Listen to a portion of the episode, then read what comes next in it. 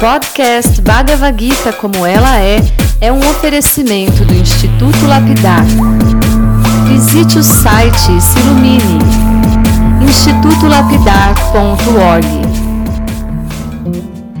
Olá, seja muito bem-vindo, muito bem-vinda.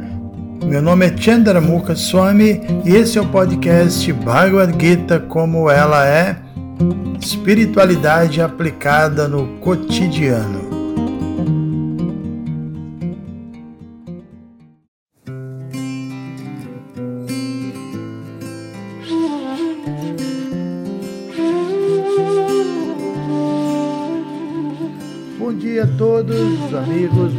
A todas as amigas que nos acompanham. Hoje é o último áudio da Bhagavad Gita, estamos terminando aqui nossa obra, né? E na, na, última leitura nossa, a gente lê o último verso da Bhagavad Gita, quando Sanjaya, o secretário de Dhritarashtra, emitiu sua opinião sobre o desfecho da batalha de Kurukshetra, dizendo que onde quer que Krishna estiver presente, Krishna sendo o senhor de todo o misticismo, e também onde quer que esteja Arjuna, ou alguém como Arjuna, uma alma rendida, Arjuna sendo o arqueiro supremo, a gente não pode esperar nada além de grande opulência, de vitória, de um poder extraordinário e de uma vida extremamente ética. De fato, é, é a conclusão da Bhagavad Gita não poderia ser outra, né? Se a gente considerar Krishna como Bhagavan, como uma pessoa suprema, certamente quando ele atua sobre a vida de uma alma devotada como Arjuna, a gente só pode esperar resultados maravilhosos, resultados auspiciosos. Basta que alguém realmente siga os passos de Arjuna, né?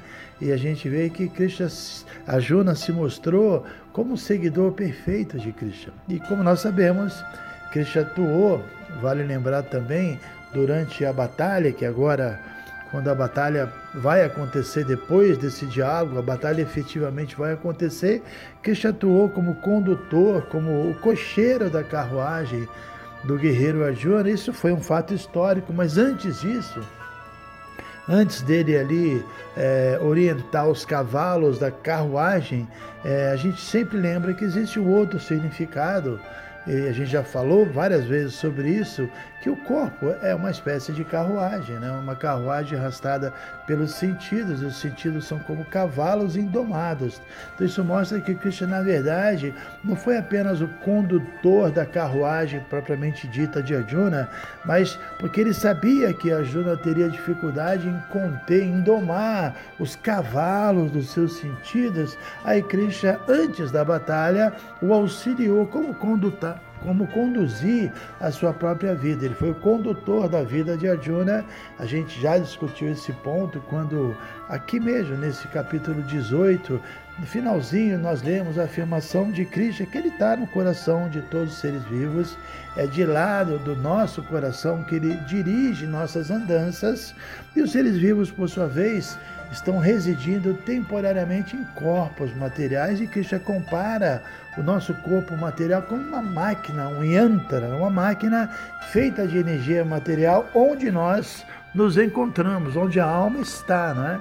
E no capítulo 15, Krishna também define a entidade viva como sua, sua parte integrante, sua parte eterna, fragmentária, só que vindo a este mundo, essa, essa parte de Krishna, que é pura, que é espiritual, acaba se encontrando no estado artificial, condicionado, e começa a empreender uma luta extremamente árdua com seus cinco sentidos e com a sua própria mente a comparação que geralmente se faz é que o ser vivo é como assim uma gota d'água do oceano, né? possui as mesmas qualidades do oceano. A gota d'água não é diferente do oceano, mas evidentemente é igual em qualidade e diferente em quantidade.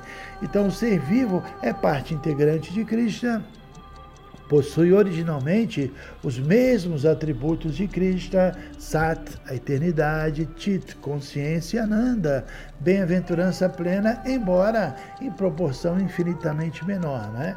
O problema do ser vivo começa quando ele abusa da independência que, que Krishna lhe dá. Aí, por abusar da sua independência, ele acaba vindo para esse mundo, é transferido para cá e recebe sucessivos corpos temporários, fica preso no samsara e isso faz com que suas qualidades originais se tornem cobertas pelo ego falso, pela sua inteligência material, pela mente material, pelos sentidos materiais, e aí imediatamente ele, ele começa a se deparar com situações de sofrimento que para ele, enquanto alma pura, é absolutamente artificial, né?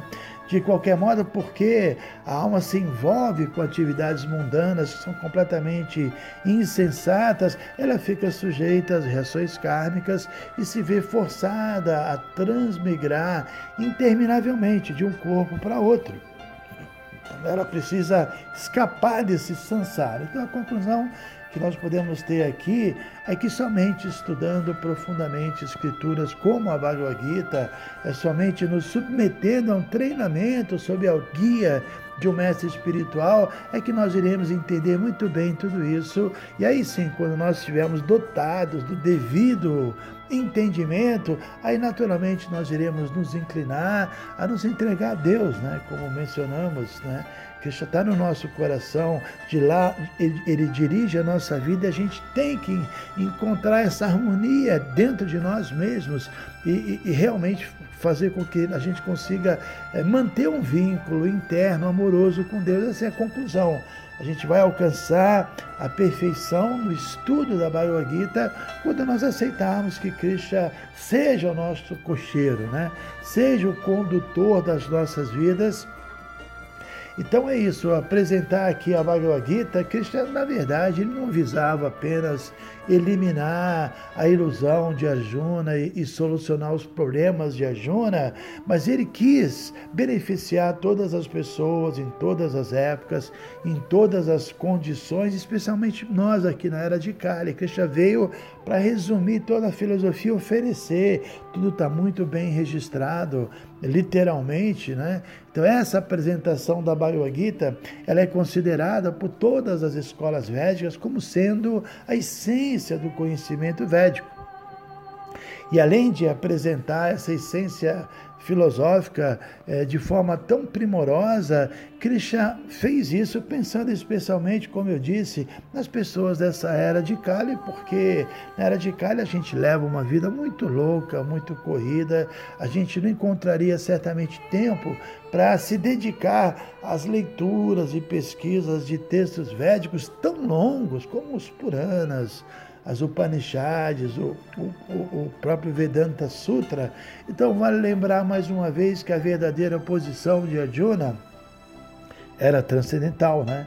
Ele era um devoto puro de Krishna, mas a pedido de Krishna, Arjuna simplesmente é, veio representar o papel de uma alma confusa, uma alma iludida, uma alma extremamente identificada com o personagem material e foi nos representando então que a Juna demonstrou os mesmos problemas que nós costumamos é, manifestar, problemas que surgem em nossos corações o tempo todo, né?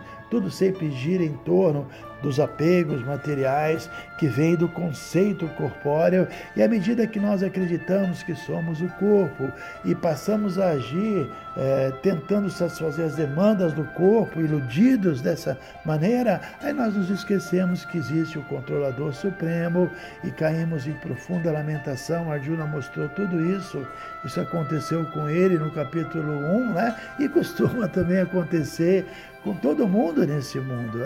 Além disso, assim como a Juna revelou sua fraqueza no cumprimento do seu dever, como ele demonstrou também um medo, um grande temor à morte e também manifestou vários outros tipos de, de agonias mentais, isso tudo ocorre com seres corporificados, iludidos e esquecidos da sua verdadeira natureza eterna. Enfim, que fique claro aqui que o, o propósito de Krishna vir a esse mundo e revelar a Bhagavad Gita é bondosamente nos oferecer instruções extremamente claras, extremamente objetivas. Né? Por isso, entre todos os textos védicos, que são muitos, já falamos sobre isso, existem os quatro Vedas originais, uma série enorme de Puranas, são 108 Upanishads e Vedanta Sutra e, e Mahabharata, várias, várias literaturas. De todos esses livros, a Bhagavad Gita se tornou mais popular.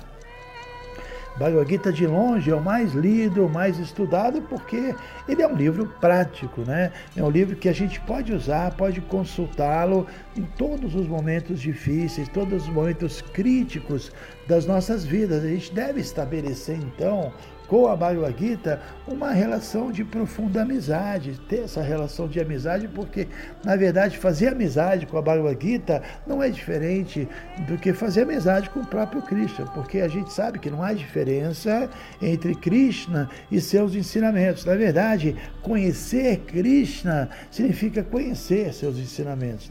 Né? Assim como é, se devotar a Krishna significa se devotar às instruções que ele dá. Ninguém pode dizer, ah, eu sou, sou muito devotada a Krishna, eu amo a Krishna, mas não sigo suas instruções. Isso seria contraditório, né? A gente pode imaginar um cidadão que, que é um criminoso e aí ele comete um crime e aí a polícia acaba capturando ele, mas nesse momento ele tira uma bandeira do país do seu bolso e alega que ama a sua pátria, então começa, sei lá, cantar o hino nacional com a mão no peito. Isso é ridículo, né? Se um cidadão realmente ama seu país, ele demonstra esse amor por obedecer às leis do seu país. Por isso que Krishna disse também no final da Bhagavad Gita, Juna, em todas as suas atividades, conte comigo, receba sempre a minha proteção. Mas o que significa isso? Krishna responde: se você agir de forma consciente de mim, eu vou lhe ajudar pessoalmente a superar todos os obstáculos. Caso contrário, se você não me ouvir, o que significa não obedecer, você vai estar perdido, né? E Cristo ainda acrescenta mais um ponto, quando ele diz que se você deixar de agir seguindo a minha direção, você vai acabar se dedicando a, qualquer outra coisa que o seu falso ego propor para você. E o resultado vai ser desastroso, né? Que já quer que nós nos purificamos, nos purifiquemos. Então, se a gente deixar de agir segundo as instruções de Cristo, a gente vai se tornar mais impuro ainda. Por isso devemos ter sempre a Bhagavad Gita na cabeceira das nossas camas, para que a gente possa sempre consultá-la. Isso vai nos colocar numa associação constante com o próprio Cristo, né? E assim como Cristo é o nosso melhor amigo, como eu disse, a Bhagavad Gita também é o nosso melhor amigo, o nosso melhor refúgio nos momentos de, de fraqueza. Então a Gita é isso, né? É, é, é, é o amigo porque está sempre nos iluminando, sempre nos é, promovendo a um nível de consciência superior, um nível de consciência prazeroso, bem-aventurado. E, e, não resta a menor dúvida de que uma pessoa que estuda profundamente a Bhagavad Gita, que satura sua consciência com seus maravilhosos versos, que, que, que conhece mesmo a Bhagavad Gita, ela sempre encontra as melhores soluções para os seus problemas, né? Então é isso, agora chegamos finalmente aqui na, no final, né? Sanjaya emite a sua opinião, os Pandavas, sob o comando de Arjuna, vão, vão sair completamente vitoriosos porque eles estão especialmente protegidos pelo infalível Senhor Cristo. E nós podemos ver aqui no finalzinho da Gita, eh, nos, nos, versos finais, nós lemos Sanjaya, o secretário de Dhritarashtra, que ele mal pôde se controlar, ele ficou absolutamente maravilhado com o diálogo de Krishna e de Arjuna, e ele entrou no estado de puro êxtase, e essa é uma característica marcante da Bhagavad Gita. Né? Quem quer que tenha as bênçãos de entender suas mensagens, realmente fique em êxtase, porque é tão óbvio, é tão claro, é tão científico, né? É, então, o Bhagavad Gita permite que a gente acesse o mais elevado conhecimento transcendental. Eu sempre falo sobre isso, o fato de Krishna descer, ele traz informações que nós não teríamos acesso por conta própria. Então, é uma benção enorme é, ter acesso a Bhagavad Gita. Bhagavad Gita não é diferente de Krishna, ele é uma espécie de avatar literário, né? Então, assim como não há diferença entre eh, as instruções de Krishna e Krishna, também não há diferença entre Krishna e seus santos nomes. Essa é a natureza absoluta. Eh, então, quando nós cantamos, por exemplo, o Mahamantra, Hare Krishna, Hare Krishna, Krishna Krishna, Hare Hare, Hare Rama, Hare Rama, Rama Rama, Hare Hare, nós estamos fazendo contato direto com Krishna, assim, assim como quando nós lemos a Bhagavad Gita. Não há diferença, né? É, é, é, a única forma que agora, na condição que nós estamos, podemos ter um acesso direto a Deus, lendo a Bhagavad Gita e cantando o Santo Nome. Então agradeço a todos vocês, muitos acompanharam o tempo todo, desde o início, né? Eu não contei, mas são mais de 300 é, palestras de, de sempre um pouco mais de 15 minutos, né? E foi muito agradável. E a partir de agora a gente vai iniciar uma nova fase que eu vou informar vocês, tá? Muitíssimo obrigado, um bom dia a todos. Hare Krishna.